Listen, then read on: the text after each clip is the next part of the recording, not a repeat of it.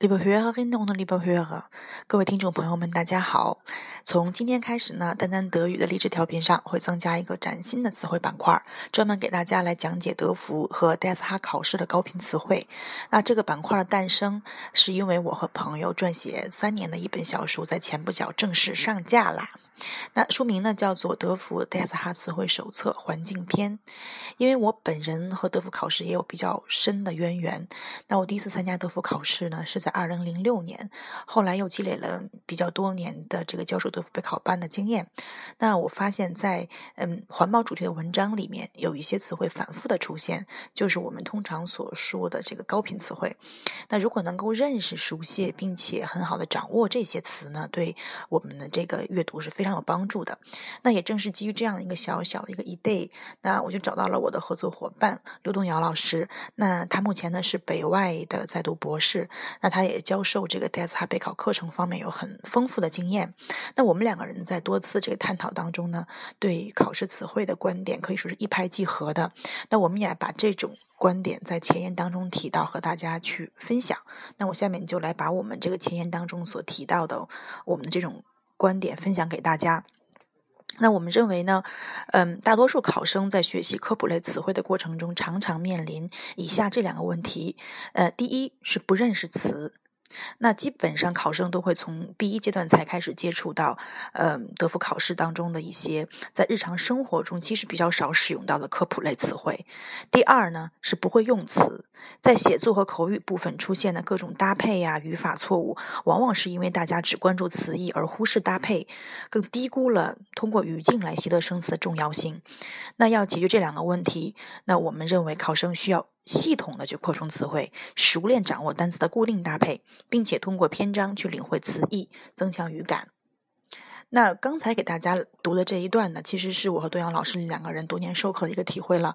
那为了更好的帮助大家去备考德福考试，我们就决定撰写一本我们认为比较特别的词汇书。也就是说，以不同的德福主题来出发，把同一主题的词聚拢在一起。那于是，这个我们的第一册，呃，也就是目前我们手上的这一本德福 DSK 词汇手册环境篇，也就这样诞生了。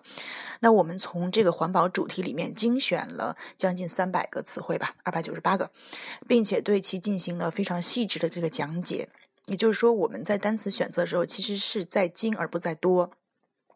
我们的每一个词条里面都会包含中德文的解释，根据需要还设置了，呃，像动词我们会设置变位啊，然后会设置搭配啊。如果名词的话，我们一般会设置构词啊这样的一些内容。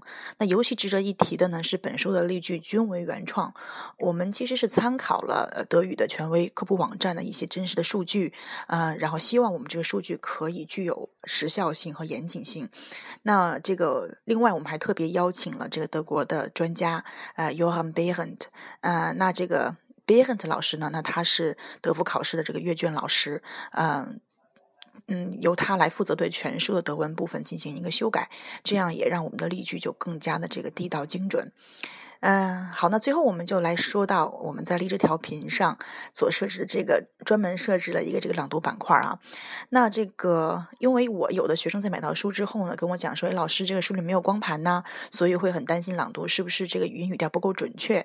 哎，那我一想，呃，既然我们都有了这样一本书在手上，那我就利用我手上所已经有的这个励志调频，呃，单单德语三八七三零八 FM 三八七三零八呢，来更好的帮助大家精准自己的发音。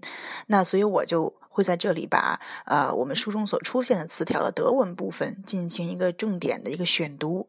那我们每周都会上新单词，这样也会消便于大家去这个碎片化背单词。最后给大家的一条信息呢，是我们的这本德福 DSH 考试手册环境篇已经正式上架了。嗯，在商务印书馆的天猫旗舰店，在当当商城和京东商城，大家都可以买到。嗯，马上要到双十一了，大家可以购一点知识回家。那配合这本书，再听一听这个。丹丹德语的广播，希望大家可以通过学习，让自己的生活更有意义。